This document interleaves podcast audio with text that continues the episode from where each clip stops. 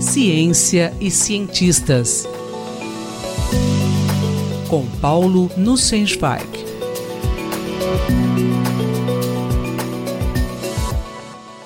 Professor Paulo Nussensweig, onde a ciência pode ser vista nas partidas da Copa do Mundo? Caro Júlio, caras e caros ouvintes. A Copa do Mundo de Futebol começou na semana passada e atrai as atenções do mundo inteiro. É um assunto difícil de evitar com as paixões que desperta.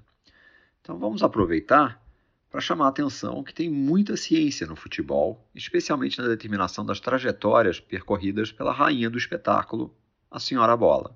Na edição de 2018, a gente já pôde se maravilhar com proezas de Cristiano Ronaldo numa cobrança de falta magistral e de Felipe Coutinho num belo chute de fora da área. Nos dois casos, a bola percorreu uma trajetória curva, desviando significativamente da direção em que ela partiu. O deslocamento da bola, depois de ser chutada, depende fortemente da resistência do ar. Para compreender as trajetórias, precisamos conhecer a dinâmica de fluidos, um assunto de apreciável complexidade e interesse matemático. Quando uma bola é chutada, ela desloca o ar à sua volta e arrasta junto de si uma pequena camada chamada de camada de contorno. As forças experimentadas pela bola dependem de diferenças de pressão do ar e de interações entre a camada de contorno e a superfície da bola. Se o ar flui suavemente em torno da bola, o que acontece para velocidades mais baixas, tipicamente a pressão é maior na frente da bola e menor atrás, em que a camada de contorno se desfaz.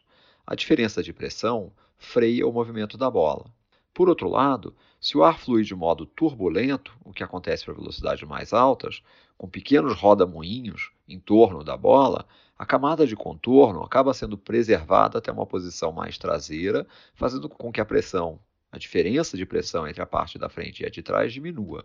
A bola assim é menos freada. Para criar as curvas impressionantes dos chutes mencionados anteriormente, os jogadores chutam com efeito. A bola sai girando em torno do seu próprio eixo. Isso dá origem ao chamado efeito Magnus, que é um nome dado em homenagem ao físico alemão Heinrich Gustav Magnus.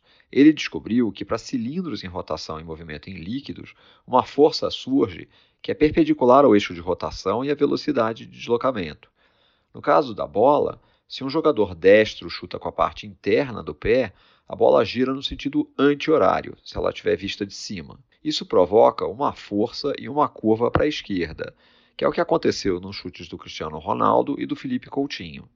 A superfície da bola tem influência para determinar a sua trajetória? A superfície da bola tem grande influência e isso já gerou controvérsias em várias Copas do Mundo. Até a Copa de 2002, as bolas tinham 32 gomos ou painéis, que eram costurados à mão. Em 2006, a fabricante inovou. A bola Team Geist tinha 14 painéis que eram colados juntos termicamente. Isso resultou numa bola com superfície mais regular que antes. A superfície regular diminui o arrasto do, do ar provocado pela bola e diminui os efeitos que é, são possíveis de dar ao colocar a bola em rotação. Houve reclamações. As maiores reclamações aconteceram quatro anos mais tarde na África do Sul. A bola Jabulani tinha somente oito painéis, também colados termicamente. Os jogadores reclamavam que a bola desviava de forma aleatória quando chutada, às vezes descrevendo curvas até contrárias ao efeito que tinha sido buscado. Uma das razões é a profundidade e comprimento dos sulcos que existem na junção entre os painéis. Numa bola de 32 painéis costurados, a profundidade desses sulcos é tipicamente de 1 milímetro. Na Jabulani, era de apenas meio milímetro. A bola Brazuca, usada em 2014, apesar de ter somente seis painéis, tinha sulcos com pouco mais de um milímetro e meio de profundidade e foi muito menos criticada. A Telstar, bola da Copa de 2018, tem seis painéis, mas de formatos diferentes da Brazuca.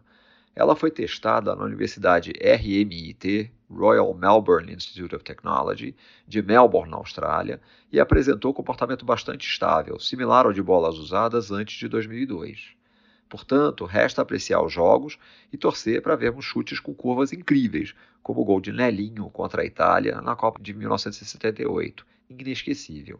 Esse foi o professor Paulo Sensweig que falou comigo, Júlio Bernardes, para a Rádio USP. Ciência e cientistas. Com Paulo Nussensweig.